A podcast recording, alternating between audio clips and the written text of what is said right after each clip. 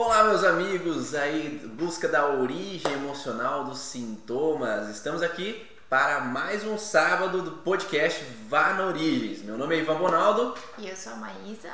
Estamos aqui todo sábado para falar então sobre as possíveis origens emocionais do sintoma. Mas o que, que é isso, Ivan? O que, que é essa origem emocional do sintoma? E o que, que você está falando? Sim, a gente entende que todo e qualquer sintoma, alteração, fragilidade ou enfermidade, ele vem de um processo que pode ser sim físico, pode ser sim uma situação química tóxica, né? Uma disfunção corporal, mas também pode vir dos contextos emocionais, daquilo que a gente possa viver na nossa vida de frustração, de incômodos, de transtornos, tragédias, né, que podem acontecer que podem fazer com que nós entramos então em um sofrimento, numa frustração que vai alterar, por consequência, o funcionamento dos nossos órgãos. E já estamos aí ah, nesse podcast já há um tempo, então se você quer ver os podcasts anteriores que fizemos, é só ir lá no Spotify, lá no Deezer, que está lá, procura por podcast Vá na Origens ou Ivan Bonaldo, que você vai encontrar então as outras aulas que a gente já fez sobre inúmeras coisas, né, Maísa? Já falamos sobre crianças, já falamos sobre as inflamações, entre outros assuntos aí que são bem importantes, né? Bom dia, Odair, bom dia, é, Giane, Sil. Então, bom dia a todos que estão aí. É, você pode fazer a sua pergunta aí durante a live ou se você estiver assistindo depois de gravado esse podcast, também você pode fazer as suas perguntas ou no YouTube ou dentro do podcast que eu estarei à disposição para responder. Do que nós vamos falar hoje, Maísa? O que é o assunto do dia? Ah, é um assunto bem discutido e às vezes que preocupa um pouco as pessoas por aí, que são os vícios, né? As coisas que às vezes nos causam uma dependência e que muitas vezes é sério, atrapalha demais a vida das pessoas, da, daquele que tem a dependência, daquele que sofre com vício ou dos seus próximos, que não gostaria de ver a pessoa naquela situação.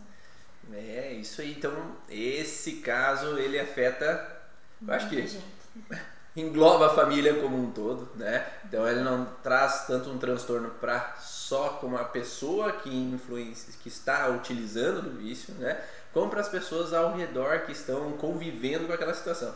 Não que os processos, outros sintomas não afetem também a família, né? Sim. Uma pessoa que fica todo dia com dores, todo dia com irritabilidade, ansiedade, ela acaba influenciando o meio que ela vive também. Mas nesse caso, há aquela preocupação das pessoas ao redor. Eu, a gente ouve bastante, não sei se você atende também bastante pacientes que vêm falando da história de vida deles que tinham que lá no passado o pai chegava alcoolizado, eles tinham que sair correndo de casa, ou tem pacientes que às vezes rompem um relacionamento e por causa que o marido usa drogas, o marido tem uma compulsão por algum tipo de, né, de, uhum. de entorpecente, e isso faz com que aquela criança, às vezes que é filha daquele casal, fique sem entender exatamente o porquê que aquilo está acontecendo, porque às vezes a mãe ou o pai não querem expressar aquela situação não querem falar sobre aquele assunto para aquela criança, porque talvez ela não tenha idade para entender, só que para aquela criança fica grande ponto de interrogação, por que, que meu pai e minha mãe se separaram, né? Uhum. Por que, que aconteceu isso? E aquele transtorno vai gerando então um incômodo para aquela criança, para aquele meio que se está vivendo, né? É, temos vários tipos de vícios, né? Então nós podemos pensar em várias possibilidades para esses vícios. Mas o que, que aparece frequentemente na clínica para você, Maísa? Geralmente são os, os vícios mais químicos, né? Os que a gente encontra a substância química como algo que assusta na verdade. Então, muitas coisas às vezes ainda não é olhado como um problema ou uma dependência que causa um problema, porque ainda não tem essa, essa visão de que isso também me causa um problema, a não ser que tenha um, problema, uma, um dano na saúde né? Então as pessoas às vezes nem se preocupam tanto com o que se vive e sim com o dano da saúde ou mesmo a crime, a crime, como é que fala? Criminalidade que se envolve. Então assim, já começa a ter muitas percas além de, de quando a gente pode não querer mais o contato com aquela pessoa, então uma separação, tem muitas outras percas num processo de, de alguém que é dependente de algo químico, né? Sim. Uma uma perca por morte, uma perca pela própria doença, que às vezes é encarado pelo motivo do, do tóxico. É, o trabalho, percas, né? Isso. Porque às vezes deixa de exercer o trabalho da forma eficiente. Já você tem, e mesmo que você tem, você acaba gastando com vício, você Também. perde as, os bens materiais, você perde às vezes porque tu entra dentro do, do crime, por exemplo, e você vai preso, você é condenado, você é afastado da sua família. Então tem muitas percas ali, muitos sentimentos de falta em relação àquele, àquela situação, ou precedente ou mesmo durante o momento. Então os químicos é algo que é mais preocupante, que as pessoas acabam vindo mais porque eles acham que isso sim deve ser tratado. Uhum. E nós olhamos, é, claro que a gente vai ter uma base no, no, na origem emocional do sintoma com relação às leis biológicas, mas a gente entende que a origem emocional dos sintomas não vem só das leis biológicas, existem Uhum. outras vertentes que trazem outras informações que são extremamente relevantes. Então não- eu falo que não existe um método que é detentor de todo o saber, que é correto e, e se sabe de tudo e que tem todas as verdades. É. Né? Ainda bem que tem outros profissionais que estudam outras áreas, que olham para outras vertentes e possibilitam com que a gente feche o cerco nas possibilidades, né? Então, nas leis biológicas não se fala muito profundamente sobre o contexto de vícios, mas existem outros métodos que trazem o processo do transgeracional, que trazem o processo das relações familiares, como a constelação familiar, a psicogenealogia, né? que abordam esse contexto, então, vinculado a esses vícios. E um dos principais contextos que se aborda nesse sentido é que o vício ele vem de um contexto de falta. Então aquela pessoa ela passa por um contexto de falta de alguma forma, que aquele vício é como se preenchesse aquele vazio que aquela pessoa tem, que preenchesse aquele buraco que foi deixado devido a alguma frustração por falta de uma pessoa, por falta de algo, por uma sensação de não existir algo. A gente trabalha muito no contexto assim das relações, né? Principalmente quando a gente fala do simbólico, falando que as questões financeiras elas têm um pouco a ver com um contexto líquido, né? De liquidez, né? De liquidação. Então existe conotações na palavra, né? Que são usadas do líquido para a vertente do, do dinheiro, né? E a partir daí a gente pode pensar que às vezes eu encher de líquido e existem muitos casos disso de pessoas que passam por um grande problema financeiro e começam a beber, né? Então às vezes poderíamos pensar. Então tudo que a gente fala dentro dos podcasts, dentro das aulas, são possibilidades a serem analisadas no paciente, porque cada caso é um caso único, né? Então às vezes tem pessoas que falam, ah, mas isso não bate com o que eu tenho. Sim, né? São possibilidades. Então em muitos dos casos que a gente atende aparece isso, mas não quer dizer que é tudo. Então às vezes a gente não consegue numa aula falar sobre todas as possibilidades Possibilidades. possíveis sobre determinado sintoma ou alteração, mas é um caminho a se olhar. Né? É um caminho a se pensar com relação ao processo. Aí depois, quando a pessoa vem me perguntar, eu dou outras opções e a pessoa, ah, agora faz sentido. É, mas realmente, a gente não tem como abordar todas as possibilidades. A gente traz algumas para vocês olharem é, no sentido de análise. Né? Só que o que, que a gente observa principalmente, pelo menos eu na clínica observo frequentemente, que o paciente que vem desse senso de falta, ele busca esse preenchimento, né? E no caso do alcoolismo, eu vejo muito frequentemente uma repetição de padrões de família. né? Então, às vezes tem pessoas que falam: "Ah, meu, ah, meu o pai do meu esposo era alcoólatra, o pai do pai dele era alcoólatra e o meu esposo virou alcoólatra. Ou aquela mulher que vinha que falava: Ah, meu avô era alcoólatra, meu pai era alcoólatra, mas ah, minha mãe casou com um alcoólatra, minha avó casou com um alcoólatra, eu não casei com um alcoólatra, mas ele se vi- virou um alcoólatra depois. Né? É. Então é como se a gente repetisse padrões na nossa vida de frustração, tanto para o lado da mulher, que às vezes tem os familiares alcoólatras e às vezes atrai um homem que tem essa propensão, né? quanto para o homem que traz às vezes nesse vínculo. Ou a mulher que também pode ser alcoólatra É. e traz nesse vínculo familiar esse mesmo tipo de padrão conflitivo. Então se fala muito na constelação desse processo de às vezes em honra aos meus antepassados, uma honra, um, um processo inconsciente. a gente acaba repetindo o padrão, né? E se fala bastante do excluído. Então é como se esse viciado, esse, essa pessoa que bebia, ela era excluída da família pelos contextos, né, das atitudes, das ações, da forma com que ela fazia as coisas, ou perdia o dinheiro, né, gastava o dinheiro. Então esse vício era excluído ou viciado era excluído por consequência. E esse excluído, alguma pessoa da família acaba trazendo à tona para ele ser olhado novamente. Precisa representar e, e para que ele venha tentar salvar aquilo. Se repetindo, a possibilidade de se continuar. Né? Não é uma coisa fácil para a gente uhum. olhar né, no contexto, assim, quando a gente vem com, com uma visão muito é, do dia a dia, assim, não tem essa visão com relação ao sistêmico mas é algo que eu comecei a observar cada vez mais no consultório que fazia sentido. sentido. Né? Uhum. Porque aí tem uma repetição de padrões e quanto aquele homem lá atrás, ou aquela mulher lá atrás, que foi excluída, que foi rejeitada, ela não é às vezes acolhida, né? Por mais que ela não exista mais, mas a memória ela vem sendo passada na geração por geração. Então, enquanto não é representado aquilo, é aceito aquilo, essa pessoa de agora ela acaba não sendo liberta também por uhum. consequência. Só que é aquele negócio, quem vem primeiro, o ovo ou a galinha? Né? É. Vem primeiro o vício, que daí ele foi rejeitado, ou ele foi rejeitado por isso que ele teve o vício? Né? Então a gente, o que eu frequentemente encontro, principalmente no alcoolismo, é que no caso de homens, né, que é o que vem mais frequentemente, são homens excluídos e rejeitados.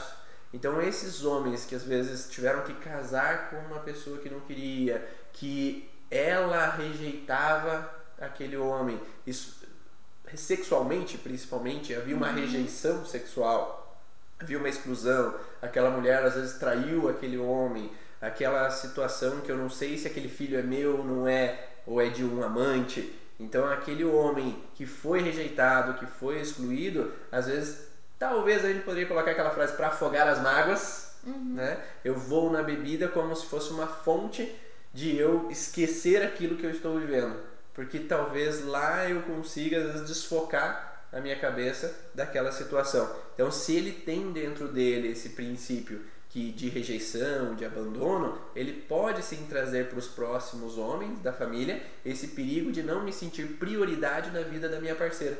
E pensando que eu posso ter uma história pregressa já, mas eu devo estar vivendo alguma coisa ou, ou chega um momento em que desencadeia esse sintoma porque passo por algo parecido, né, Ivan? Sim. Coisas não acontecem muito só porque deve repetir. Sim. Eu tenho que estar predisposto, mas eu, eu tenho que chegar a um ponto de aquilo me afetar hoje na minha vida para que eu passe a ser assim. Tanto que às vezes eu caso com alguém que não é e ele vira, porque chega um momento que aquela lembrança da, da família agora faz sentido para ele. Sim. Antes não fazia, ele não era alcoólatra, não tinha problema com isso. Mas passou a fazer a partir do momento que provavelmente ele está vivendo algo parecido com aquele antepassado. Né?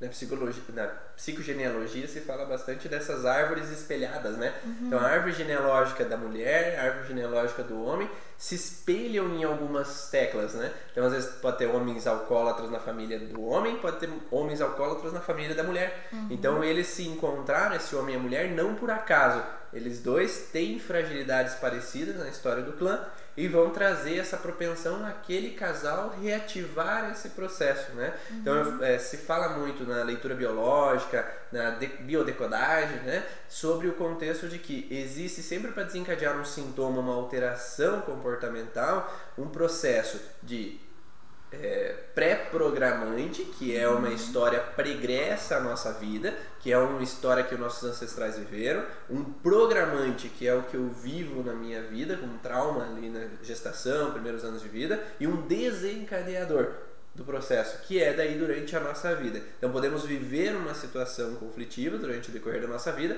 que vai trazer essa percepção de à tona perante ao que já foi vivido na história da família. Então, aquele homem que traz a história do antepassado, do avô, que foi rejeitado, que foi excluído, que foi abandonado, faz com que esse homem agora, que está vivendo essa situação, eh, por motivos, né, ele pode sentir a esposa um pouco rejeitando ele, não querendo mais ter relação sexual. Isso pode acontecer, de novo, aquele aquele espelhamento né, na família, porque essa mulher pode ter tido um parto difícil, que ela teve medo de morrer no parto, então inconscientemente ela traz uma sensação que sexo é perigo de engravidar e por consequência é perigo de eu morrer no parto, e isso vai trazer para essa mulher uma sensação de que é melhor evitar o sexo do que eu passar por perigo, talvez consciente ou talvez inconsciente, e aí traz uma sensação de afastamento ao parceiro. Uhum. Ela exclui de uma certa forma. Por mais que ela tenha relação sexual, mas o homem percebe que ela tá fria ela naquele momento, ela não tá chegando ao orgasmo, eu não tô sendo eficiente, eu não tô sendo bom bastante na cama porque eu não tô realizando uh, o orgasmo para minha mulher. Então, aquele contexto de não ser um momento agradável, não ser uma situação favorável,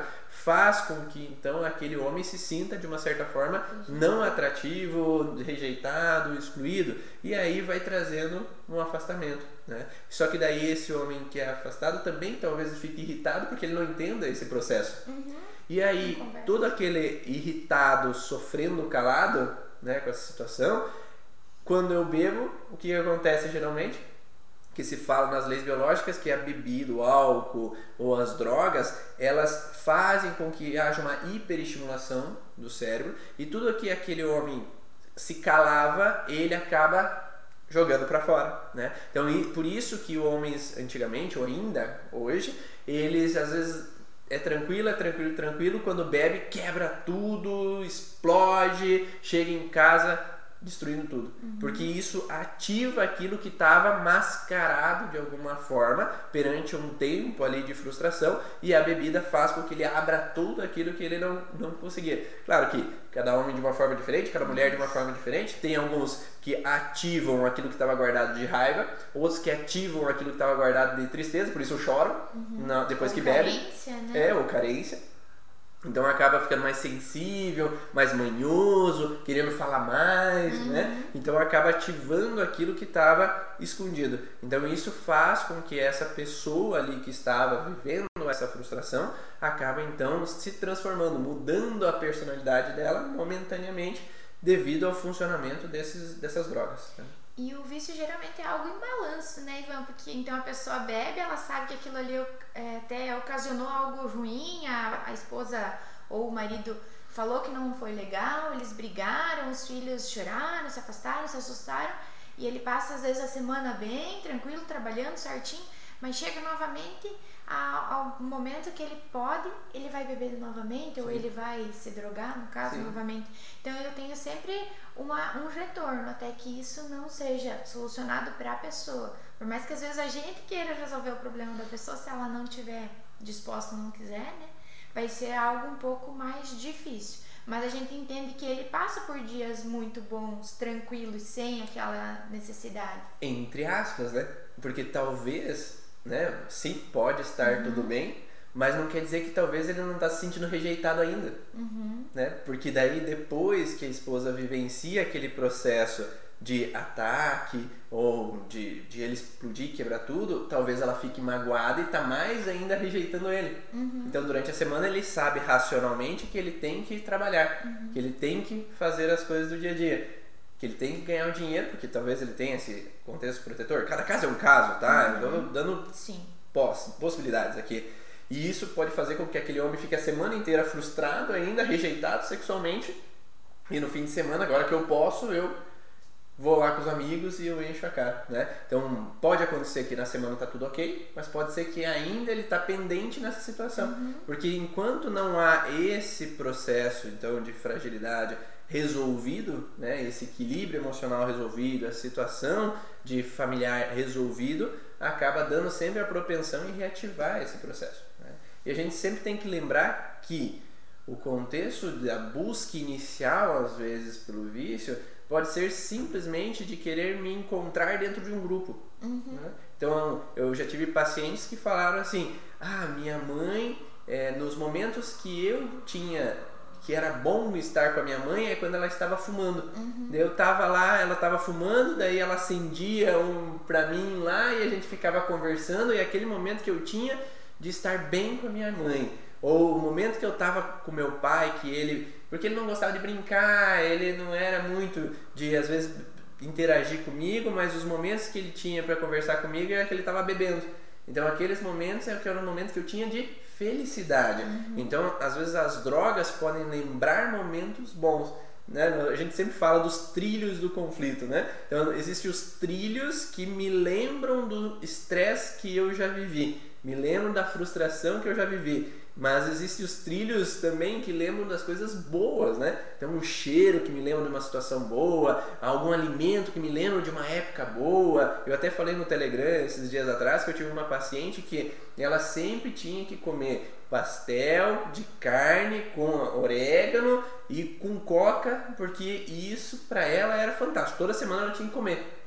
E daí nós ah, fazendo uma terapia, naquele momento uma terapia crânio-sacral, ela relembrou que o pai dela abandonou a família aos dois anos de idade dela e o pastel com carne que tinha só naquele lugar, com aquele orégano, com aquele gosto, com Coca-Cola, era o que ela tomava com o pai sempre que o pai ia visitar. passear e visitar com ela. Só que ela não lembra da cara do pai, ela não lembra quem é o pai, nada. Mas naquele momento ela lembrou da, do, da, do pescoço para baixo a cena de comer pastel com carne, com orégano, com o pai. Então as lembranças positivas também ficam referente a uma situação, um alimento, um cheiro, uma, uma situação do que eu ouvi, né? E faz com que eu reative aquele bem-estar.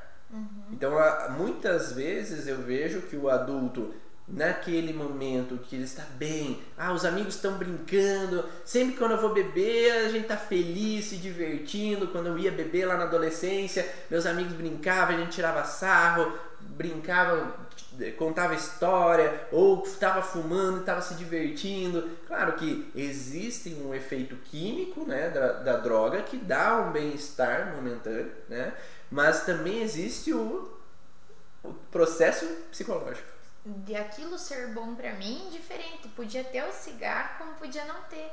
Eu acho que antigamente era algo muito valoroso. Social. O, social, o fato de você fumar. Porque se a gente olhar para mim, a minha geração de meus avós, por exemplo, até alguns tios, eles é, fumavam, ou tios avós principalmente, quase todos então era uma coisa cultural, Sim. não era simplesmente da pessoa. Hoje, por tudo que já se fala, por tudo que já se aborda, no sentido de não fazer bem, de não ser legal, de ter muitas coisas que já foram faladas sobre isso, as pessoas têm uma. entrar num consenso, então, que elas não devem, mas ainda existem alguém talvez que fumam por causa daí dessa fidelidade hereditária, dos traumas, dos conflitos. Mas antes era muito cultural. Então a maioria das pessoas fumavam e eles fumavam porque eles queriam estar perto de pessoas e as pessoas também fumavam. Então vinha de pai para filho, vinha de um amigo um pouco mais velho, de alguém que tinha o acesso e podiam estar ali em contato naquele momento e era aquilo que os juntava. Sim. Né? Uhum. Às vezes era até o que eu podia presentear um amigo, porque outra coisa eu não podia. Então hoje eu levo o cigarro, né? Sim, Outro sim. dia é você que leva. Ou o próprio fumo, que tinha muita plantação de fumo também, né? Então eu tenho em casa fumo, a gente leva, a gente faz. Sim. Então era muito cultural, muito social. E quantas lembranças boas. Hoje às vezes eu cresci, eu já tenho uma mulher que não, não me dá bola, que me rejeita e tudo mais. E eu lembro daqueles não me deixa jogar bola, não me deixa ter amigos. e o que, que, eu vou fazer então? Pelo menos hoje eu tenho dinheiro para mim ir lá e comprar um cigarro e fumar. E ser feliz e ficar mais faceirinho por causa daquilo ali. Não tenho mais a amizade, não tenho mais a conversa, não tenho momentos bons porque minha vida tá um saco, Sim. mas eu posso fumar. E para ele, talvez tá bom, Sim. daquele jeito.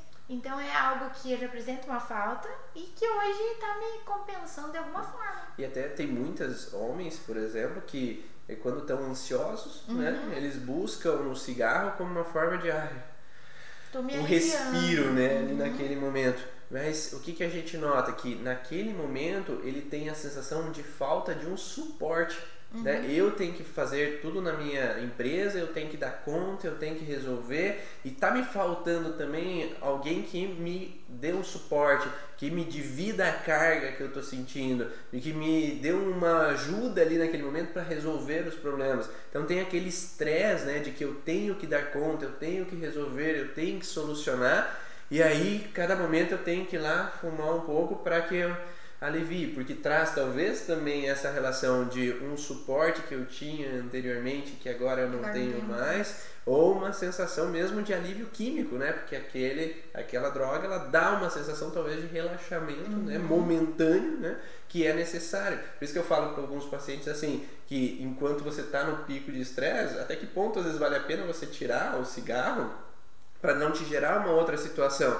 Porque Uhum. temos que ponderar esse processo, né? Então a gente fala que tem que tirar, tem que tirar, tem que tirar, mas e geralmente quem tira às vezes compensa em outra coisa. Daí Isso. começa a comer demais, ou começa a buscar uma outra outra situação. Então é interessante analisar, então o primeiro conseguir fazer com que aquele paciente consiga lidar melhor com as situações, tenha menos ansiedade, consiga entrar para um ouvido sem para o outro, consiga dividir a carga com outra pessoa, para daí sim, gradativamente, ir tirando o cigarro ou, ou o álcool da vida dele, para que não, às vezes, não tenda então a, a bagunçar tudo mais ainda, né? Quando a gente olha o vício como uma escora, entre aspas, para um estresse muito grande ou para uma falta, então ele está compensando com aquilo que ainda causa algo bom. Se eu chegar de cara e disser que eu vou tirar todas as escoras de uma pessoa que precisa daquilo para se apoiar, ela vai cair.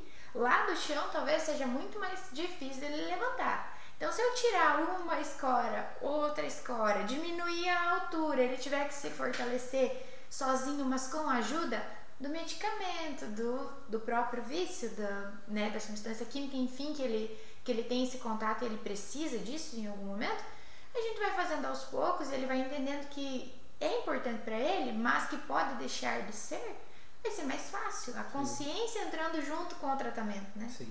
O que, que a gente.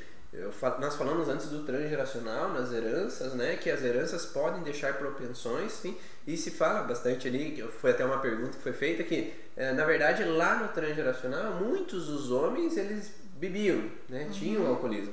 Mas claro que assim, não necessariamente todo descendente vai carregar essa memória. Isso. Então, cada um vai trazer, às vezes, princípios que podem ser diferentes e não necessariamente vai viver na vida. Né? Então, eu posso ter essa herança de um antepassado que era alcoólatra, mas na minha vida, a frustração que o meu antepassado tinha, eu não vivo. Eu não vivo. Né? Então minha esposa me dá suporte, minha esposa está sempre ali, minha esposa está presente, a gente tem um diálogo, eu, eu, eu já tô mais trabalhado, que é diferente o contexto, né? Antigamente se tinha, não tinha televisão, não tinha conhecimento de outras coisas. Você sabia que ah, o meu pai fazia isso, os amigos fazem isso, por que, que eu não posso fazer.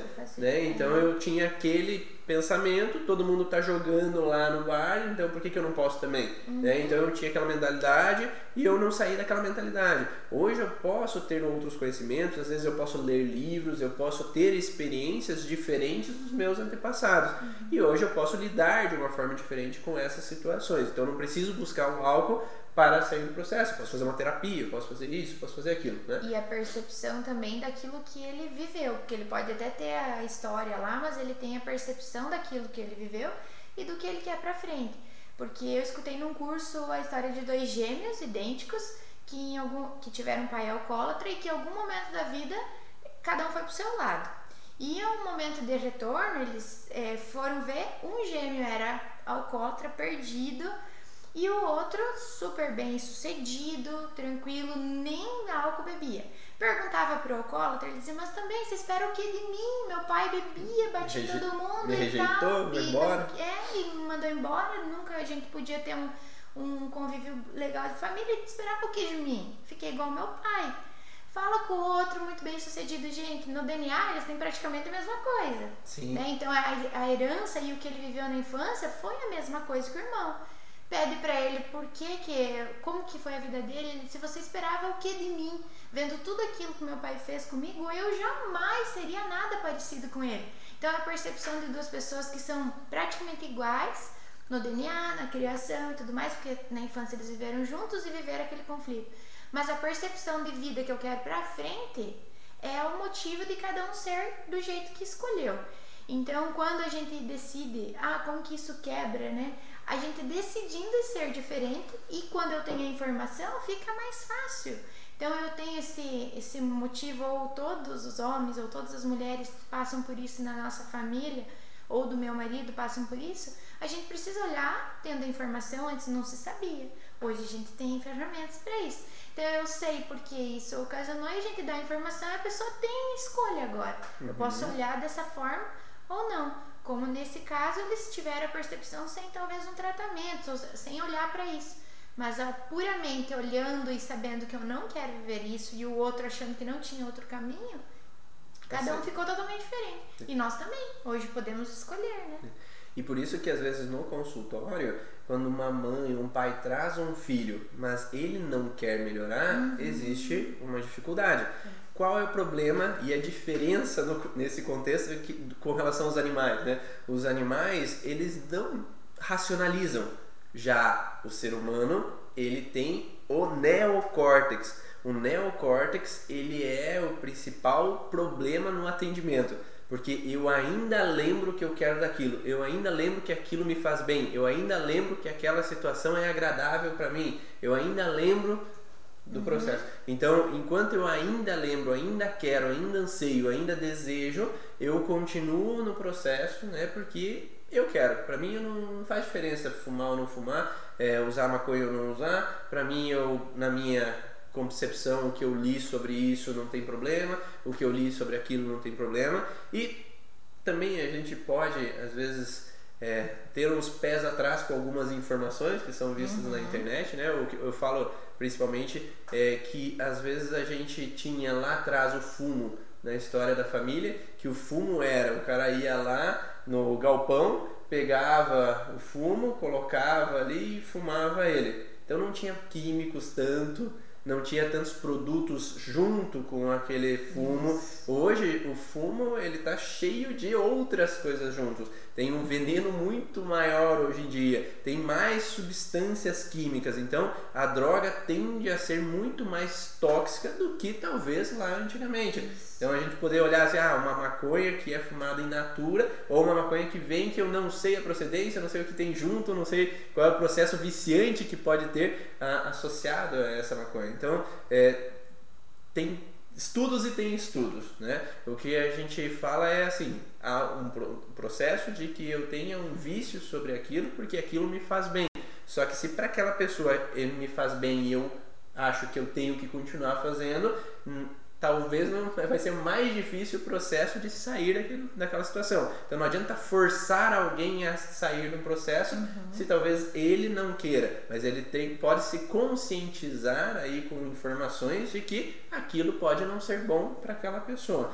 E às vezes o que acontece, mesmo no contexto de vício com jogos, né? Uhum. Então às vezes o, o adolescente ele vai buscar os jogos porque não tem diálogo em casa, eu me sinto excluído, eu não tenho ali o contato. Quando estou lá na sala, o pai não fala nada, ou só critica, ou a mãe reclama com o pai, ficam discutindo. Então, o ambiente ali do lar não é um ambiente agradável, porque tem sempre discussão, tem sempre problemas, tem sempre desarmonia. Então, é melhor eu me excluir, ficar no meu canto, do que ficar lá no meio daquele ambiente que está tóxico. Então, às vezes é mais fácil eu sair de casa e ir com meus amigos lá ir beber, que lá a gente tá brincando, se divertindo, do que tá lá a mãe sempre sofrendo, sempre reclamando da vida, ou o pai sempre brigando e não tem aquela interação familiar, aquele convívio, porque querendo ou não a televisão, o celular afastou o ambiente familiar do diálogo. Então o pai e a mãe não têm o um encontro, não têm o um diálogo, não tem a receptividade Oi filho, como é que tá? E daí, vamos brincar, vamos conversar, vamos bater um papo, tirar um tempo para nós, vamos passear, vamos fazer isso, fazer aquilo. Se perde muito esse contexto da interação.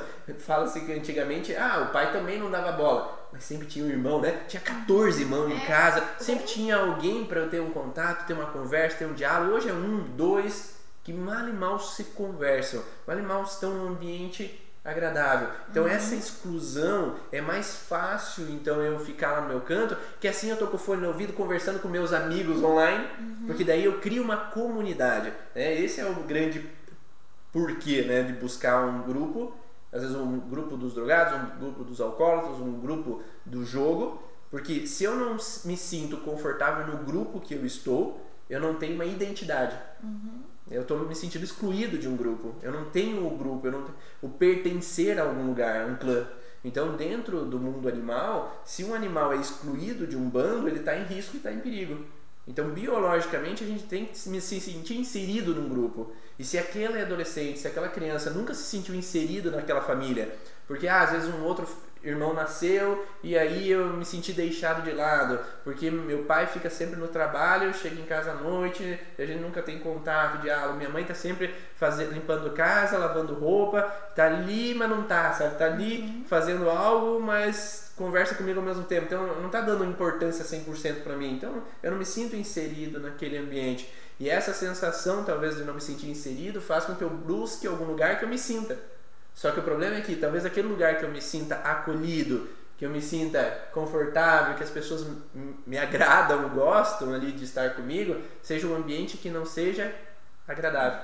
Né? Agradável entre aspas, né? para os pais. Família, né? É. Para ele é agradável, porque ele dá risada, ele brinca, ele se sente num grupo. Então eu vou buscar o grupo dos tatuados, eu vou buscar o grupo dos skatistas, dos basqueteiros, né? Eu vou brincar lá com os meus amigos no futebol, eu vou fazer isso. Cada um às vezes com uma percepção diferente ou com pessoas que o recebem de uma maneira melhor. E nessa questão dos jogos virtuais, no caso, tenho, eu, eu olho mais ainda do a, o fato de eu pertencer e de ali eu ser super poderoso. Porque ali sim eu posso ganhar de alguém, ali sim eu posso vencer se é um jogo de corrida, se é um jogo de, de até de matança e guerra e tudo mais. Eu me sinto poderoso. Às vezes lá no ambiente, além de ter muita briga, muita guerra, eu sempre ou sou o, o menos favorecido, ou aquele que não sou ouvido, ou aquele que eu tenho que calar a boca para que os adultos falem, ou aquele que é totalmente desvalorizado que não presta para nada ou que tudo que faz se vai lavar uma louça tá errado, se ele vai fazer uma coisa em casa tá errado, o trabalho da escola tá errado, tudo ele tá sujo, ele não toma banho, ele o tempo inteiro ele é criticado lá no mundo virtual. Primeiro, às vezes as pessoas não veem ele porque ele já se desvaloriza, ele se acha feio, ruim, gordo, alto para ele estar com os amigos, na presença dos amigos que eles conhecem como eu sou. Então eu já tô no virtual, eu posso falar o que eu quiser, da forma como eu quiser e todo mundo talvez não vai me ver como eu sou, porque eu já estou totalmente desvalorizado. E lá eu posso sim ser o vencedor. Sim. Lá eu posso demonstrar algumas é, é, ferramentas que eu tenho que em casa ninguém dá valor. Sim, com certeza. E, a competição em si. Sim, além é, do fato de que ali sempre tem aquelas fases, né? Uhum. A recompensa, né? Isso. Então, quando Se eu consigo. Isso, ah, eu, eu tenho uma felicidade momentânea, uhum. mas eu tenho então aquele aquele hormônio que é liberado de felicidade, porque eu uhum. conquistei, porque eu cheguei lá, porque eu consegui passar de fase, ele vem como ah, um bem-estar ali naquele momento. E poderia ser liberado também no elogio do pai, da, daquela nota, mesmo que não é o 10, mas é um 8,5 Podia ser naquele, naquele chama o filho, vem cá, filho, vamos jogar eu e você o videogame. Sim. Ou vamos jogar bola lá fora, ou vir, pegar no colo, dar um chacoalhão, espalhar o cabelo. Às vezes a criança quer aquilo ali, Sim. aquela bobeira, aquela brincadeirinha. E que podia ser esse hormônio liberado e ele ser viciado em estar com você. Sim. E ele precisa, porque a queixa das mães às vezes vem e traz o filho. Olha, tá muito, muito no computador, muito no celular, vamos ver o que a gente faz. Então, assim, claro, às vezes existe alguma coisa que está aprendendo ele ou que nem está ali naquele ambiente. Ah, mas eu faço tudo para ele. Às vezes existe uma história pregressa. Às vezes existe uma infância de um pai e de uma mãe que foram frustrados e não tinham videogame, só por isso que não ficaram lá no, no computador. Sim. Então hoje a gente começa a ver um pouquinho do que vem para trás, mas do que a gente vive na vida, no dia a dia. Então, vamos só tratar isso, sim, mas vamos conversar todo mundo, vamos ver o que, que a gente encontra nessa criança aí, é, esse que jovem. É, esse que é o detalhe que às vezes acontece muito nas famílias, é botar a culpa somente na criança, né? uhum. né? Então, agora você tem que você tem que mudar, você tem que ser diferente, mas às vezes não olha para si, né? Então, ele, você tem que parar de jogar o computador, você, você, você, você. Uhum. E às uhum. vezes a gente não olha para nós como pais. Uhum. Porque o que, que a gente pode estar fazendo que está gerando uma falta para aquela criança, para aquele adolescente, o que, que será que a gente pode mudar em nós? Por isso que eu falo muitas vezes que o trabalhar no viciado é trabalhar na família. Porque se a família continua da forma que está, é o que o Afonso Salgado fala, né? Não adianta tirar o peixinho do aquário sujo, lavar ele e colocar ele de volta no aquário, ele vai sujar de novo. Uhum. Então você tira o viciado ali do onde está, no meio, vai para uma clínica de reabilitação, mas se ele volta para casa, a família continua igual, ele continua rejeitado, ele continua é, as pessoas criticando ele como se ele é a ovelha negra da família, ele tem sempre um, um estado ali naquele ambiente que não é agradável, que é melhor eu sair do que ficar ali dentro de casa. Então, se a questão continua do jeito que está, o pai não muda, a mãe não muda, como é que o adolescente vai mudar? Uhum. Né? O adulto vai mudar se aquele ambiente está sempre sendo tóxico para ele.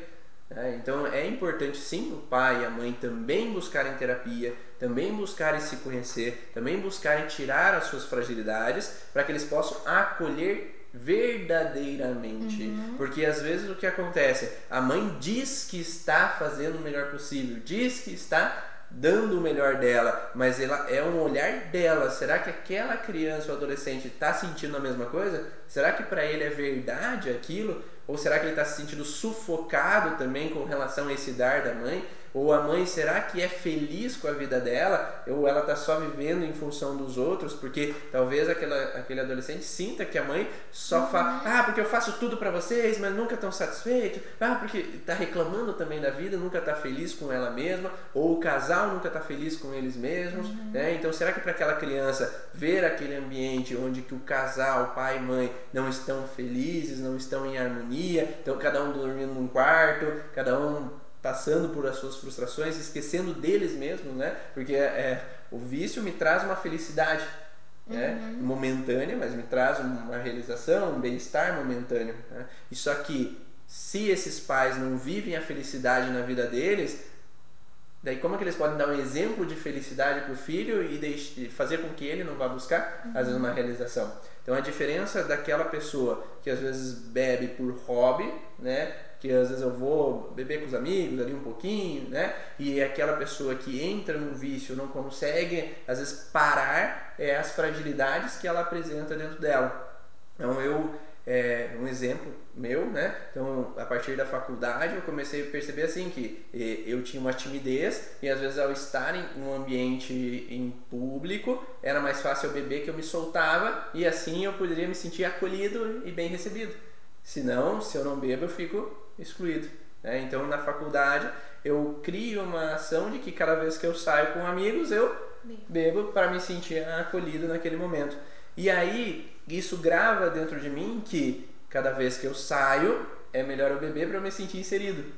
É porque todo mundo está bebendo e eu, vou, eu não vou beber. Então vamos tirar sarro, vamos me incomodar, vamos falar alguma uhum. coisa, eu não vou me sentir bem recebido, ou eu vou me sentir excluído, ou não vou me sentir solto o suficiente para conversar ou para dialogar, para interagir com aquelas pessoas, ou mesmo para ir atrás de uma menina, né? Então, se eu sou tímido, às vezes eu vou ah, eu não vou ir atrás para conquistar uma menina, mas se eu bebo, às vezes eu crio mais coragem, então eu consigo me soltar, porque tudo aquele processo que eu tinha no meu inconsciente de medos e inseguranças, corta, uhum. né? Então eu consigo me sentir mais tranquilo para ir atrás do que eu quero ou desejo. Então, nesse momento, cria dentro de mim uma percepção que estar em grupo é estar bebendo. Só que depois que eu começo a ter consciência dessas situações, eu aí posso ter então uma forma de mudar essa percepção dentro de mim e permitir com que agora eu posso ir lá com meus amigos e não beber. Então, de dois anos para cá, eu percebo que não existe amigos meus que estão lá junto e não bebem. Então, por que, que eu não posso também?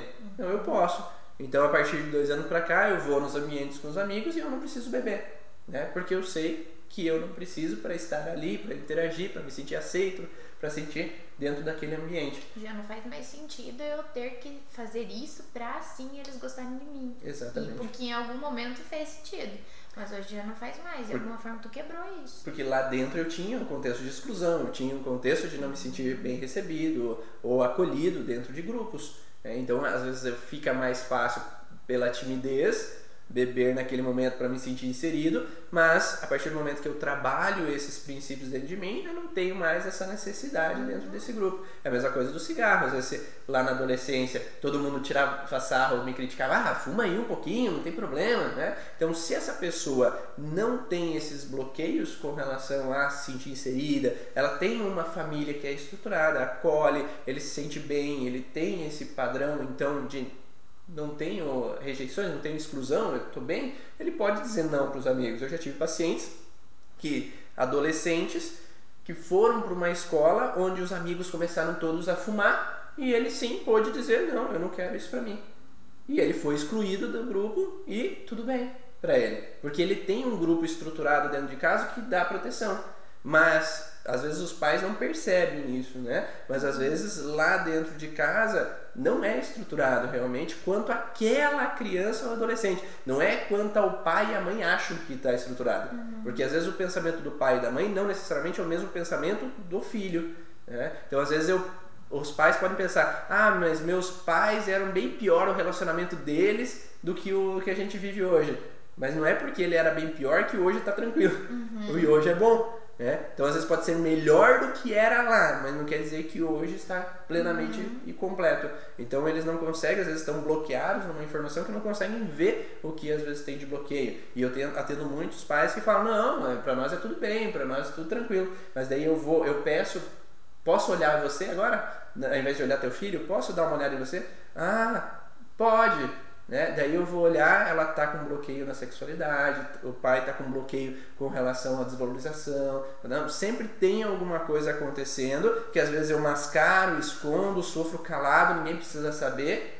Mas às vezes não é porque eu sofro calado, ninguém precisa saber, que a criança não percebe. Uhum. Então não é porque não é dito que não é percebido. Então eu falo que há uma guerra fria, não tem bombas, explosões, grandes guerras, mas há uma guerra fria, onde o clima está tenso, tem coisas incomodando, mas ninguém fala nada. É.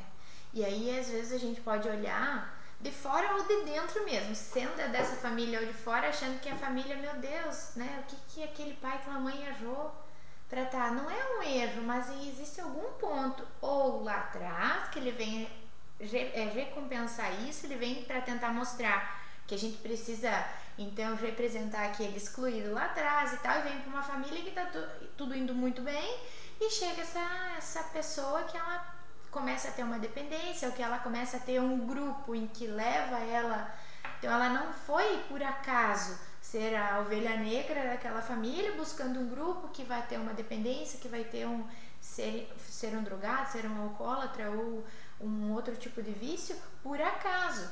Ele pode ser um representante daquele excluído, como sim ele pode ser um, um, uma pessoa ali naquela família que a gente não vê qual é o conflito, que está obscuro, que está tampado, que nem bem eles sabem o porquê, mas existe alguma coisa ali entre no meio da família, que é uma falta, eu preciso recompensar fora. Sim. E às vezes a pessoa que vê de fora aquela família, às vezes pode ver, nossa, a família é um exemplo, tá sempre na igreja, tá sempre. Mas às vezes o que eu mostro por fora, as fotos do Facebook não necessariamente dizem o que é vivido lá dentro. Uhum. Então, às vezes eu posso ter uma percepção de fora de um jeito. Eu já vi vários casos assim: ah, mas é, todo mundo da minha família achava que o meu casamento era perfeito, mas eu sofria calada porque ninguém precisava saber.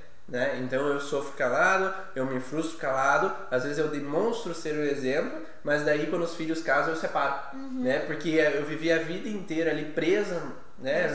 Eles, sufocado, né? vivendo aquela situação para que os outros não sofram, mas às vezes as crianças percebem tudo esse ambiente que está tenso, que está frustrante, que não está em harmonia completa. Então às vezes o que é o que está mostrado no palco não condiz com o que está sendo vivido nos bastidores, uhum. né? Então, às vezes a gente vai apresentar, às vezes tem teatros que as pessoas lá vão lá, apresentam, dão risada, dão um beijo lá na plateia, os atores, mas talvez lá nos bastidores quebram o pau, tem brigas, tem entendimento, é. que às vezes não são demonstrados lá no palco. Então, por isso que a gente tem que olhar no íntimo das pessoas.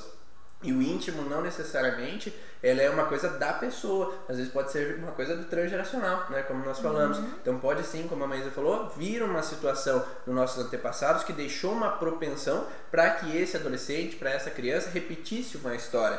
Existe o que nós falamos ali dentro do curso Origem sobre os ciclos memorizados. Um ciclo memorizado é quando a gente repete datas. Então, por exemplo, ah, meu avô aos 15 anos de idade se suicidou. Né, por algum motivo que ele estava vivendo, que ele estava passando. Ele se chamava José. Em homenagem a José, agora botei meu filho, o nome do meu avô, é José. Né? Aos 15 anos, pela similitude de nomes ou por data, meu avô era nascido dia 12 de janeiro, o meu filho nasceu dia 10 de janeiro. Então, essas similitudes com relação a datas de concepção ou datas de nascimento, né, podem trazer um contexto de reativação para essa pessoa. Isso que a psicogenealogia fala. Então, a gente pode reativar o que foi vivido na história da família. Então, aos 15 anos desse jovem, ele entra nas drogas, né, como se buscasse a morte, como o avô, o bisavô dele, né, o meu avô, viveu. Então essa situação ela pode entrar de repetição, não só nesse contexto então de ah, meu avô viveu, por acaso eu vou ter, mas às vezes os nomes, às vezes as datas de nascimento, concepção, data de morte, ela pode trazer para os descendentes, aquelas pessoas que nascem em datas parecidas, uma busca de reativação daquele padrão familiar, que as pessoas às vezes não vêm por acaso, às vezes elas vêm para corrigir uma história mal vivida na família, uma história que foi escondida, uma história que não foi, às vezes, resolvida por completo,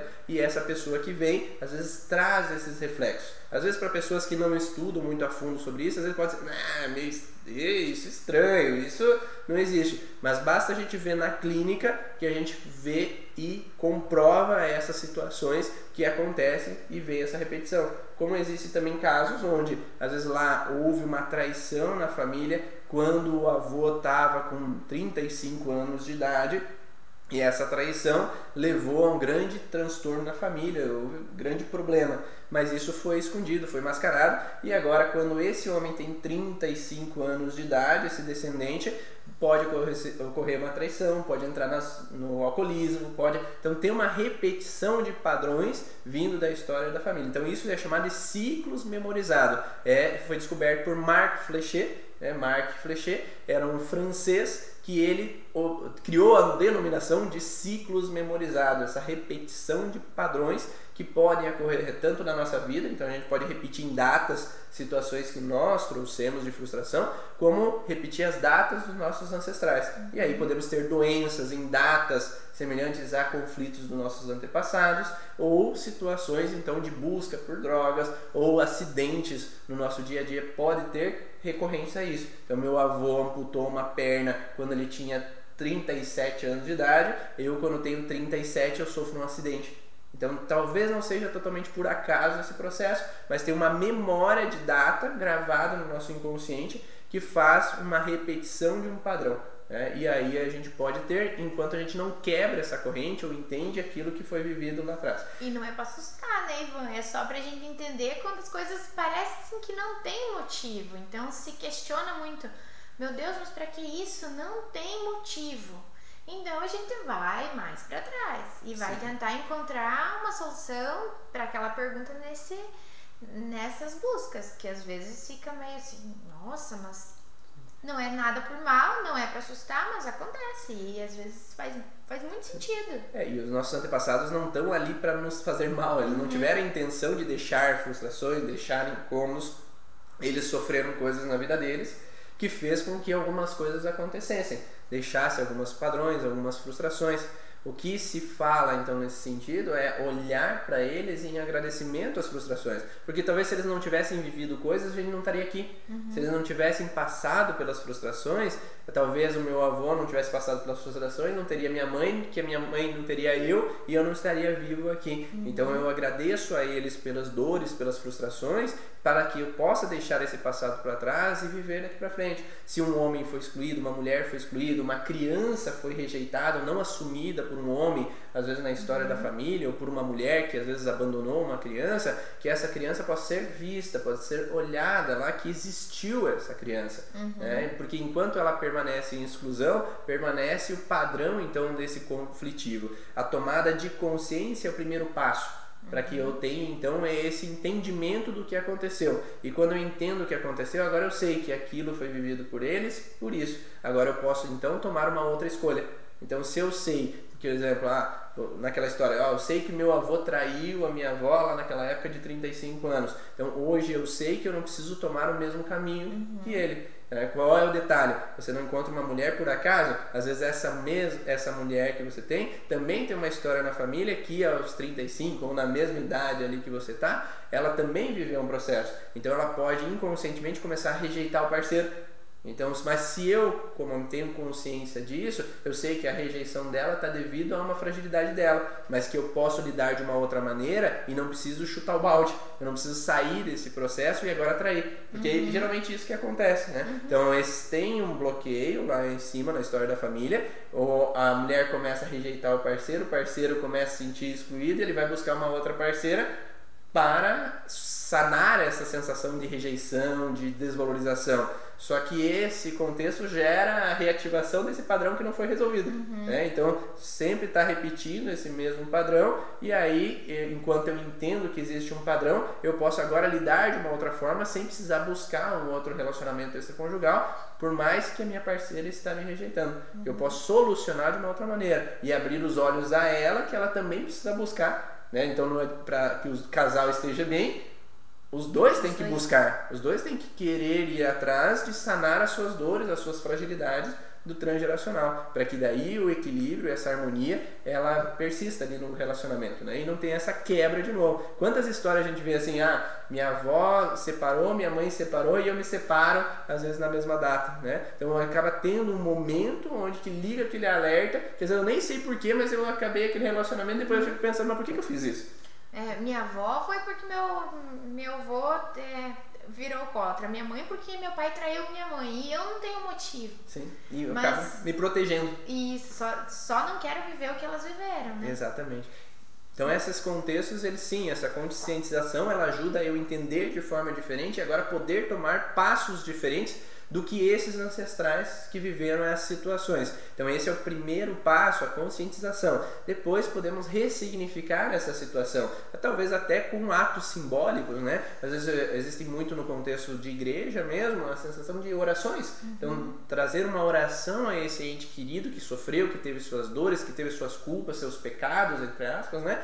E que agora eu posso, então, em oração agradecer então eu te perdoo, eu agradeço. Existem possibilidades de eu, de eu fazer uma carta terapêutica, né? Que eu posso uhum. escrever uma carta terapêutica como se fosse desabafando aquilo, aquela mágoa, aquela frustração, aquela, aquela raiva com relação à atitude ou à situação que aconteceu. Existem várias possibilidades que durante a clínica a gente pode abordar devido à necessidade né, daquela pessoa. Se um antepassado viveu uma situação de falência, por exemplo, que ele precisou beber, é que, ele, que eu possa hoje, como adulto, é, é agradecer agradeço aquilo que você viveu, eu entendo a sua dor, mas graças a você eu estou aqui. Uhum. Então eu lhe entrego as moedas de vida, né, que agradeço né, as moedas que ele trouxe a mim, a minha história, a minha vivência, e eu te retribuo as minhas moedas é, com relação a tudo que eu recebi e hoje eu te libero para que eu possa também ter uma afinidade com o dinheiro. Porque às vezes o dinheiro pode ser visto como um problema. Uhum. Né? E eu, como descendente dessa pessoa, eu talvez não consiga engrenar financeiramente também. Uhum.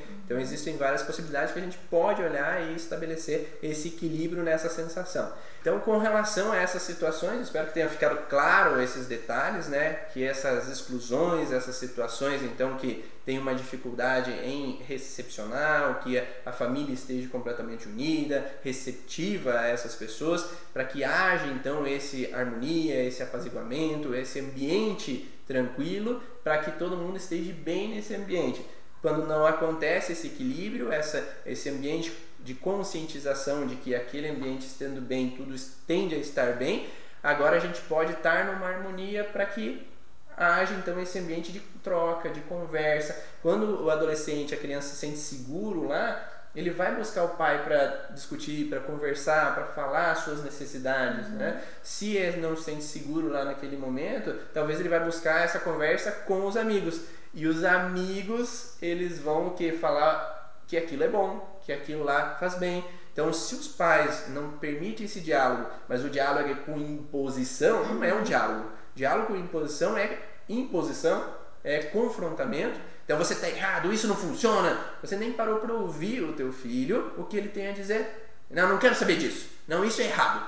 É, então eu nem parei para ouvir. Então minha irmã teve uma época que ela conversava com meu pai sobre o que ela lia, sobre as situações de drogas, sobre ela nunca usou a, princípio, pelo que eu saiba, né? Mas ela conversava muito com meu pai e meu pai permitia essa abertura para que ela falasse, né? E ele falava, ah, interessante esse artigo, então, mas vamos olhar outras coisas, né? Então existem outras coisas que falam outra outras situações, outras possibilidades, né? Então vamos olhar isso, ah, então é legal, é possível. Porque a partir do momento que ela se sente receptiva ali naquele momento, que eu tenho um acolhimento, não tem simplesmente uma exclusão. Não, não quero saber disso, não fale comigo não é sobre isso. Pra você ficar pesquisando, menina. Exatamente, não é coisa de se falar, não é coisa de se pensar, isso é pecado, uhum. isso é uhum. errado. Então quando há essa falta do diálogo, não há uma receptividade naquele momento, para que a criança se sinta bem, o adolescente se sinta bem em conversar. Muito mais fácil eu gostar e querer me aproximar ainda mais. É, né? porque os meus amigos eles me recebem, uhum. meus amigos eles conversam comigo, eles falam que isso é bom para eles,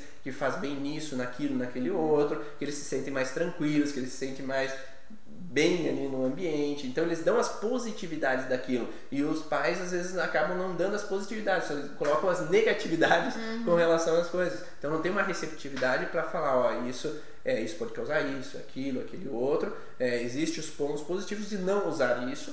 Né? Então colocar também um diálogo mais aberto para que aquela criança saiba o que está acontecendo. Eu estava assistindo um, um seriado, né, que minha esposa achou lá no Netflix, falando então do uso desses medicamentos, dessas drogas, com relação à melhora da saúde. Né? Então, existem ponto e ponto. Né? Então, Sim. as drogas não, não, necessariamente são exatamente todas ruins. Né? Por quê? Porque a droga de rua é uma coisa. Agora, a droga utilizada em psicoterapia é outra. Porque a droga em psicoterapia é um ambiente controlado, onde existem profissionais dando suporte, dando acolhimento, e o que se fala principalmente é que se uma pessoa está com fragilidades inconscientes, é por isso que a gente fala é inconsciente, não é uma coisa consciente, porque quando é consciente eu posso falar sobre o assunto. Uhum. Quando é inconsciente, ele está gravado no meu inconsciente, às vezes eu nem sei o que é, é racionalmente. Uhum. É difícil de trazer a fala, as sensações que eu tenho. E quando está no inconsciente, às vezes eu não posso jogar para fora. Só que quando eu estou num ambiente é, de rua e eu entro com a droga, eu afloro tudo aquilo que eu tenho. Alucinações, eu afloro as frustrações de raiva, eu afloro todos os processos de tristeza, choro e tudo mais. E a necessidade de eu ter com frequência também, né? Porque é. no tratamento é algo controlado, questão de quantidade, e intensidade e tudo mais, Sim. né? E às vezes na rua eu não tenho alguém que me dê suporte. Uhum. Eh, talvez cause um outro transtorno ali naquele momento. Porque daí essa pessoa na rua, ela vai fazer alguma coisa, ela pode ir presa, ela pode bater o carro, ela pode uhum. isso, aquilo que pode dar outro transtorno, virar uma bola de neve. Agora, num ambiente controlado de clínica, que é o que fala lá, no, lá dentro do documentário, existe a possibilidade de ter profissionais que dão o suporte. Então, se aquela pessoa traz à tona uma memória de frustração e tá, os terapeutas estão ali para auxiliar essas memórias a florarem, eles podem então dialogar com o inconsciente desse paciente, porque praticamente essa, essa pessoa está no inconsciente uhum. naquele momento. Então pode dialogar com o inconsciente dessa pessoa para ressignificar aquela situação. Uhum. Então se teu pai te abandonou, se vier à tona aquele choro, agora nós estamos aqui para te apoiar. Nós estamos aqui para te acolher, agora nós estamos para modificar essa percepção. Por isso que antigamente se falava muito do uso de, desses tipos de drogas no tratamento de pacientes. Né? E se conseguiu ir muito longe com isso com as drogas, conseguiu-se buscar coisas lá no transgeracional, conseguiu buscar lá dentro da gestação, a pessoa é como se fizesse uma hipnose, uma regressão, ela voltava à tona lembranças daquilo que aconteciam lá na gestação e ela podia falar então o que as pessoas em psicologia, psicoterapia normal ali só no consciente não conseguiu chegar. Então, buscar lá no íntimo as informações mais escondidas possibilitavam com que aquela pessoa tivesse uma resposta muito mais rápido, porque se achava a causa inicial. Qual era a origem daquele problema? Uhum. Né? E a partir do momento que se achava a origem daquele problema, começou a se encontrar mais as origens da depressão, as origens da esquizofrenia, as origens da, da ansiedade, da, do síndrome do pânico e tudo mais. Então começou a se encontrar um pouco mais a fundo esse processo. Então, quando se é um equilíbrio no ambiente controlado, é possível se trabalhar. Só que a, a comoção social pelas drogas não serem usadas foi grande e se interrompeu esses estudos. Então, se impediu com que se trabalhasse com essas drogas ali naquele momento, né? Que são drogas quando a gente olha pelo contexto social, né? Ele está na rua e está se drogando, usando crack, usando cocaína, estão se definhando. Mas ali no momento, como você falou, é um ambiente controlado e é uma dosagem baixa, é uma, uma dosagem que é só para aquele momento trazer à tona alguma informação. E isso deu muitos resultados na, na psicoterapia, né? Uhum. Só que é, isso a gente faz hoje, por exemplo, no tratamento com a microfisioterapia, com a, com a constelação familiar, com a crânio-sacral, com processo de respiração, né, que eh, se trocou esses usos dos psicodélicos para a respiração, para estimular para que aquela pessoa conseguisse acessar aquela memória né, do que foi vivido na gestação, os primeiros anos de vida, de uma forma através de respiração, às vezes no renascimento. Existem outras técnicas que não me veio agora na memória, mas existem outras técnicas de respiração que trazem isso à tona e facilitam com que essa pessoa consiga modificar essa percepção num campo controlado. Né? Então isso é muito interessante a se olhar para que essas pessoas então possam modificar essa forma de viver, né? de analisar essas situações. E esses campos. Ah, uma coisa, aproveitando que a, que a Letícia apareceu ali, também, não só nesse contexto relacionado à, à respiração ou ao contexto de uso de drogas, na psicogenealogia, lá no curso do Instituto Liz, também se aprende técnicas, né? Que Ali, ó, o Cleverson entrou ali também. O Cleverson ó, tá conversando com a Letícia para trazer aqui para Pato Branco o curso de, de psicogenealogia, tá? Então, se preparem, pessoal. Então, trabalhando então esse contexto de algumas técnicas da árvore sensitiva ali que a Letícia explica muito bem, você pode também olhar para algumas coisas que talvez não sejam tão conscientes uhum. no dia a dia, né? E faça com que você consiga então associar aquela informação do que aconteceu para modificar a percepção e a pessoa conseguir sair daquele processo. Então existem várias ferramentas que se possam ser olhadas. Agora, trabalhar a droga somente com droga às vezes não funciona, porque vai só substituir uma droga ilícita por uma droga lícita que é o medicamento, né? enquanto não se trata aquela causa. Então é importante fazer terapias enquanto esse paciente está olhando, mas não só terapias do consciente. Uhum. Porque olhar só para o consciente, porque aquela pessoa fala que é a causa dos problemas dela, ah, porque isso, porque aquilo, aquele outro, pode sim ajudar a aliviar. Mas é necessário olhar para a história da família, o inconsciente. Então, cada vez mais se faz constelação familiar, psicogenealogia, com relação a esses vínculos né, relacionados aos antepassados excluídos, de pessoas que às vezes não foram bem recebidas, que fazem então com que ocorra essa dificuldade para essa pessoa hoje que está no vício solucionar aquela situação e ter uma normalidade. Agora você falando, né, vem a gente buscar talvez, né, na árvore, vem muitas gerações para trás Outro vício aqui na minha cabeça, a questão de quando a gente tem a compulsão, que a gente até falou no dia do emagrecimento, né? Que às vezes os nossos antepassados vieram de situações muito difíceis, questão de comida, e hoje a gente está representando e, e fazendo sanar aquela falta que eles tiveram ou mesmo o acúmulo de coisas também, né? Sim. Por antes eu ter uma dificuldade muito grande de, em faltar as coisas, utensílios, roupas, aquela pessoa que não pode passar por uma promoção porque é barato, eu preciso levar 10, né? Então, assim, a, aquela dificuldade de eu não comprar aquilo porque antes, talvez um antepassador que viveu, eu não tive uma história tão difícil assim. Para que hoje, então, alguém chegue e me diga: não, é porque você teve uma falta e agora você quer compensar. Lá na tua infância não tinha roupa que tu queria, agora tu compra o que tu quer. Não, meu Então- pai tinha tudo, foi tudo tranquilo. E às vezes nem foi né, nessa vivência. É, às vezes tem uma história lá, nós que temos é, aqui no Brasil pessoas que com certeza vieram do exterior ou tiveram essa dificuldade. Claro que talvez para os indígenas, aqueles descendentes dos índios, talvez não tanto, porque para eles era suficiente o que eles tinham, o que eles plantavam, o que eles E até colhiam. hoje eles vivem assim, Sim. ver qual a importância de a gente olhar de onde a gente veio. Quem tá lá atrás, a cultura que foi vivido, que até hoje o índio é do mesmo jeito. Às vezes é ele pode viver. Que, é algum que tem alguma coisinha diferente, né? Sim. Mas eles vivem daquela forma porque sempre deu certo.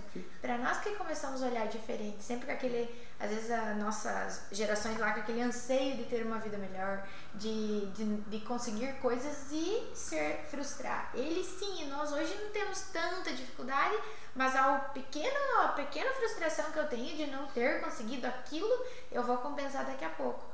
Ou de, na questão da comida também, compensar. A maioria das pessoas dizem, não, eu preciso aliviar isso na comida, eu compenso tudo na comida. Compensa o quê? Vamos buscar o que que tu tá compensando? Que momento bom que eu preciso reviver agora? Que dificuldade que eu tive que agora na comida eu alcanço essa felicidade extrema, né? E lembrando sempre que o cérebro não entende falta de comida, falta de dinheiro, falta de uma pessoa. Falta é falta.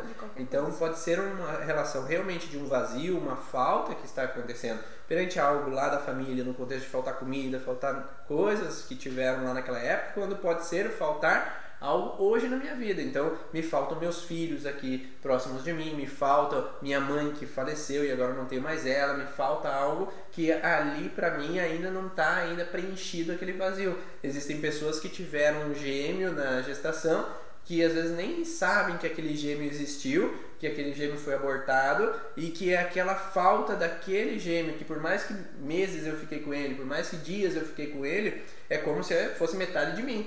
Né? Então teve uma divisão celular metade de mim aconteceu. Então aquela falta eu tendo a preencher com relação à falta daquele meu gêmeo, aquela pessoa que estava ali. Então essa falta ela pode acontecer nesse sentido também. E como a, a Maísa falou, existem também as situações da nossa vida, né? Porque às vezes lá na adolescência, meus pais vieram do interior, eles não tinham muita capacidade, mas eles fizeram possível que eu estudasse bem, que eu estudasse num colégio particular, que eu pudesse ter estudo, mas eu via minhas amigas podendo com aqueles saltos, com aquelas bolsas, com aquelas roupas chique, e eu com, com roupas que às vezes não eram boas, Que não eram bonitas.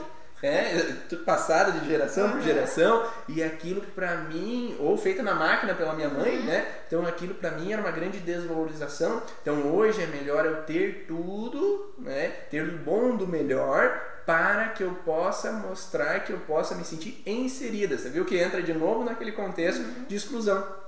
Porque eu quero me sentir inserida no grupo, então eu tenho um vício de comprar coisas para que eu possa ostentar, não necessariamente com desejo, às vezes, De ofender alguém. de ofender, ou de ego e tudo mais, mas lá dentro tem um, um anseio de se sentir inserida. Então, por, pela falta que eu tive daquelas roupas naquela época, hoje eu tenho porque qualquer coisa tá ali. Né? Então, eu tenho essa possibilidade. Eu tenho um monte de potes caso eu precise, porque tá aqui. Eu tenho um monte de comida, tenho uma dispensa cheia de comida, então eu vou lá comprar leite condensado, já compro quatro, porque se faltar tem ali. Né? Então, eu já aqueles passa a validade e tal, mas tá ali. Então eu não tenho perigo de faltar aquilo, né? Então eu tenho. Então as pessoas que às vezes passaram por guerras e tiveram dificuldades com faltar alimento, faltar objetos, ou que perderam tudo numa enchente, perderam tudo numa situação é, relacionada a, a, sei lá, um desabamento, ou mesmo que destruiu tudo,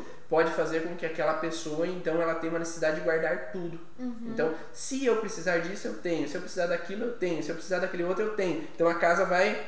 E é muito emergencial, né, Ivan? Porque se eu hoje eu moro próximo, eu tenho carro, se eu precisar, eu vou lá e compro. Sim. Mas não, é muito emergencial, então é na hora, eu não posso esperar ir, eu tenho que ter a mão, e nem sempre tá a mão, né? Porque eu tenho tanta coisa que eu não sei do que tá. Mas o nosso inconsciente nos leva a ter aquele suporte, aquele estoque, porque é emergência. Sim. Às vezes a gente não consegue entender o porquê que tem que ter tanto ou tantas coisas que não usa. Eu não uso, mas eu posso usar e eu posso não ter tempo de ir atrás disso em outro lugar se não tiver aqui. Por mais que na hora, às vezes eu tenho que sair e comprar. Né? No, na nossa vida, no dia a dia normal, às vezes eu tenho que ir comprar porque eu não achei. Mas o inconsciente sabe que assim tu tá seguro. Sim. Né? E eu não passo por um grande transtorno, um grande uhum. perigo. É isso mesmo que aparece em vários vídeos né, na internet, aqueles acumuladores mesmo uhum. que guardam tudo que precisam lá dentro das suas casas e não conseguem desapegar. Né? Existe, agora esqueci, Denise, tu tá aí, me passa o nome daquela mulher lá que, que faz os vídeos no Netflix, lá que tem o seriado no Netflix, é organizadora do lar, né? que, que organizam a casa e ela faz um processo lá dentro da organização do lar de desapego. Então ela agradece a casa por tudo que a casa proporciona. Então é um desapego mais psicológico mesmo. Uhum. Então ela agradece a casa, cada roupa que ela pega, ó, vamos organizar essa casa, essas roupas você não precisa mais. Então cada roupa que pega, obrigado pelo que você me serviu, agora eu não preciso mais, agora você pode servir a outra pessoa e agora essa não essa essa fica comigo, é não essa eu agradeço por me servir. Então eu tenho uma despedida, porque essas pessoas talvez não viveram a despedida com relação ao que elas precisavam, a casa que destruiu, a casa que ele teve que se mudar, a situação que ele viveu em algum momento que ele não pôde. Então quem sabe aquela chinesa ou japonesa que fala que, que fala sobre isso no Netflix, que ela tem esse seriado, dá o nome dela ali para mim, que daí eu posso passar para as outras pessoas. Então essa relação de despedida faz com que eu permito que se vá. Eu permito que uma pessoa querida minha se vá. Eu permito. Então eu não pude me despedir, então eu guardo tudo. Uhum. Porque aquela despedida para mim é dolorosa. Então é Maricondo. Obrigado, Denise. Uh, Maricondo é aquela que faz o seriado no Netflix, então ela fala esse processo de despedida com a roupa, agradecimento à casa por tudo que ela proporciona, porque assim eu posso ter, ao invés daquela casa entulhada de coisas, eu posso viver com as coisas que eu preciso e aquilo que eu não preciso que outras pessoas possam então utilizar daquilo. Então eu posso dar aquilo que eu não preciso mais, eu posso jogar fora aquilo que eu não preciso mais, porque às vezes tem entulho, tem pote de iogurte, pote não sei o que, que eu começo entulhando sorvete. lá, sorvete, coisas e coisas que às vezes eu nem preciso daquilo. Uhum. Mas eu guardo porque se eu precisar, né? Porque em algum momento me fez falta alguma coisa. Uhum. Então eu acabo tendo esse é, não é o consumismo, né? Esse vício, né? De ter essa acumulação desse tipo de coisas. No, no, em um dos sites da, das leis biológicas se fala também do acúmulo do, de bichinhos de pelúcia então aquela criança, né, tem um vídeo no YouTube que a mulher guardava bichinhos de pelúcia. E ela adulta, ela guardava os bichinhos de pelúcia. E se observa no momento do vídeo que essa mulher, ela volta numa maturação de idade, porque ela volta a falar como criança. Então houve um momento da infância dela que ela não pôde viver aquilo. Uhum. Ela não pôde viver aquela infância, ela teve que ser adulta, ela não pôde estar naquele ambiente de criança com os bichinhos ou que os colegas tinham e eu não podia ter. Então aquela trava na maturação da idade fez com que ela parasse em uma determinada idade da vida dela e ela quisesse sempre viver aquilo. Uhum. Sempre estar naquela fase. Não existe homens adultos que querem sempre voltar com os amigos e beber e cachaçada e tudo mais. É uma maturação de idade, porque ele é uma trava na maturação, porque naquele momento houve um conflito que começou a ser ruim a minha vida. Uhum. Ou eu engravidei antes do casamento e agora balançou tudo. É como se eu quisesse travar aquela idade para voltar a viver aquilo.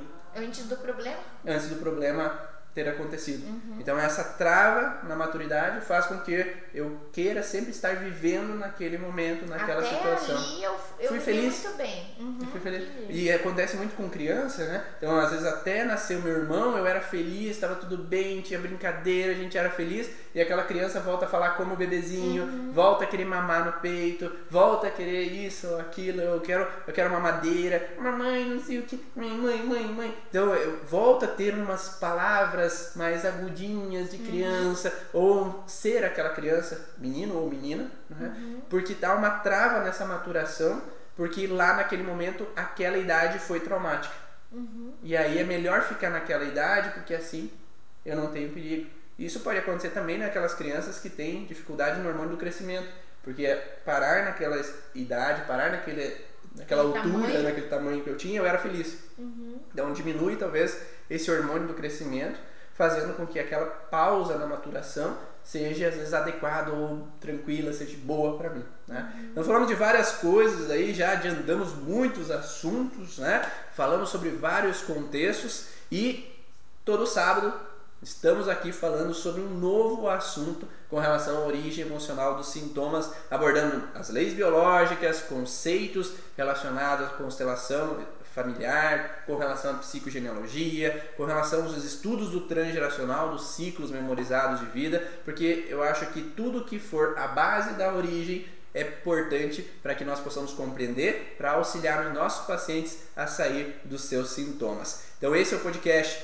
Vá na Origem. Sábado que vem terá também novamente um outro assunto. Se você tiver algum assunto que você queira aprender dentro do podcast, manda aí para mim ou para Maísa o, o, assunto que você quer saber, que a gente já está fazendo uma, uma lista ali, né, sobre cada um dos assuntos que a gente vai falar nos próximos podcasts. Então manda, que será muito bem-vindo o seu assunto e eu espero que seja uma pauta de um outra, de uma próxima live. Então se você gosta de ouvir os podcasts, então vai lá no Deezer, vai lá nos podcasts que você possa ter, procura por Vá na Origens ou Ivan Bonaldo e esse podcast vai estar liberado a partir de amanhã ou de segunda-feira lá dentro para você ouvir ou assistir ou ouvir os anteriores. Então, enquanto está viajando, enquanto está na academia, enquanto está fazendo alguma atividade, vai estar disponível lá para você ouvir e não precisar ficar só assistindo, mas só ouvindo em algum momento. Basta baixar e ouvir. Meu nome é Ivan Bonaldo. Eu sou a Maísa. E eu vejo você numa próxima live ou num próximo momento. Tchau!